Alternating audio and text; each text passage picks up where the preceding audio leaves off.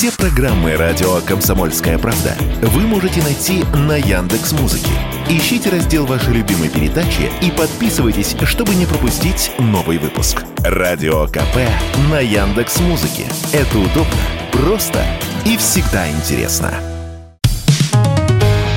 Экономика на радио КП. Здравствуйте, дорогие радиослушатели! В эфире наш ежедневный обзор главных экономических новостей. Что-то давно у нас не было повода поговорить о санкциях. И вот этот повод нам подкинули со стороны восходящего солнца. Япония ударила по российским автомобилистам. С 9 августа вводится запрет на вывоз в Россию автомобилей с объемом двигателя свыше 1,9 литра, а также электромобилей и гибридных машин, это у которых есть и электродвигатель, и бензиновый мотор. Что это нам несет? За комментарием мы обратились к Сергею Сотникову, гендиректору компании ДВ «Уссурийск», которая как раз занимается доставкой в Россию подержанных автомобилей из Японии. И он сказал, что на фоне этого запрета цены на попавшие в перечень автомобили уже поднялись. Например, 2,5-литровый кроссовер Toyota Harrier в гибридном исполнении стоил почти 3 миллиона рублей. Теперь он стоит 3,5 миллиона. А в среднем рост составил примерно 30%. Но наш эксперт полагает, что после того, как наладятся новые пути поставок, цены снизятся. По его словам, попавшие под запрет автомобили составляют примерно половину от всех поставляемых из Японии в Россию машин. В России любят больших японцев. По данным портала drom.ru, на автомобилях с объемом 2 литра и более передвигается 57% российских водителей. При этом Сергей Сотников настроен оптимистично. Он собирается продолжать поставлять из Японии машины с объемом двигателя до 1,9 литра. Они достаточно мощные, особенно если оснащены турбонаддувом.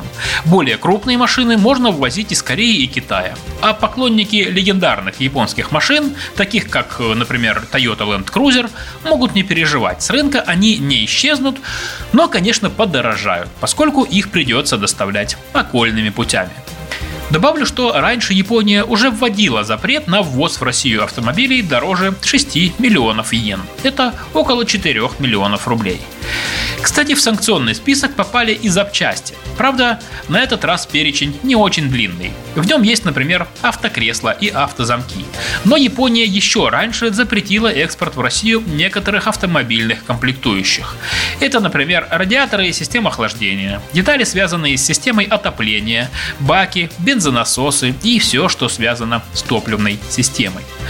Но крупные компании, которые занимаются ремонтом и техобслуживанием, уже давно наладили поставки запчастей к японским машинам, минуя страну восходящего солнца. Как нам пояснили в компании Fit Service, есть масса качественных аналогов, которые подходят для этих автомобилей. Они, как правило, производятся в странах Азии, а некоторые даже в России. Например, различные фильтры. Так что сложностей с запчастями на японские автомобили в стране нет. Ну и короткой строкой, как говорится, перечислю некоторые товары, которые также попали под запрет. Это яхты, шины для больших грузов, изделия из керамики, бумаги и стекла, асфальт, цемент, текстильные изделия, шерсть, хлопок, лакокрасочные изделия, материалы для фото и видеосъемки и даже ношенная одежда. В общей сложности 750 наименований. Ну и в завершение выпуска новость из нашей постоянной рубрики «Из жизни олигархов». Все мы помним прошлогодние э, жалобы некоторых российских миллиардеров. Английские власти прошлой весной заблокировали счета Михаила Фридмана, Петра Авина и десятков других российских богачей, живущих в Лондоне. Ни в ресторан сходить, ни уборщице заплатить.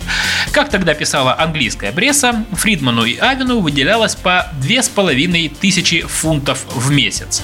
Если в рублях это сегодня около 250 тысяч рублей, но для Лондона это действительно небольшие деньги. В одном из интервью Авен даже жаловался, что не знает, как выжить на такую сумму. Но вот теперь американские журналисты раскопали новые данные.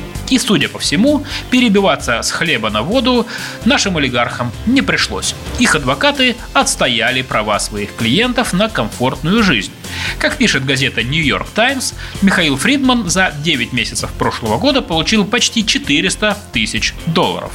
Также Фридман получал ежемесячное пособие. Это почти 9 тысяч долларов еще. Петр Авен, в свою очередь, ежемесячно получал порядка 77 тысяч долларов. Как поясняет газета, система устроена так. Предприниматели из России, попавшие под санкции, но при этом живущие в Великобритании, получают от местных властей специальные лицензии. В прошлом году их получили 82 богача. То есть, чтобы позволить себе больше, нужно сходить к местным чиновникам, чтобы они разрешили тебе пользоваться собственными деньгами. И они оказались сговорчивыми. «Экономика» на Радио КП.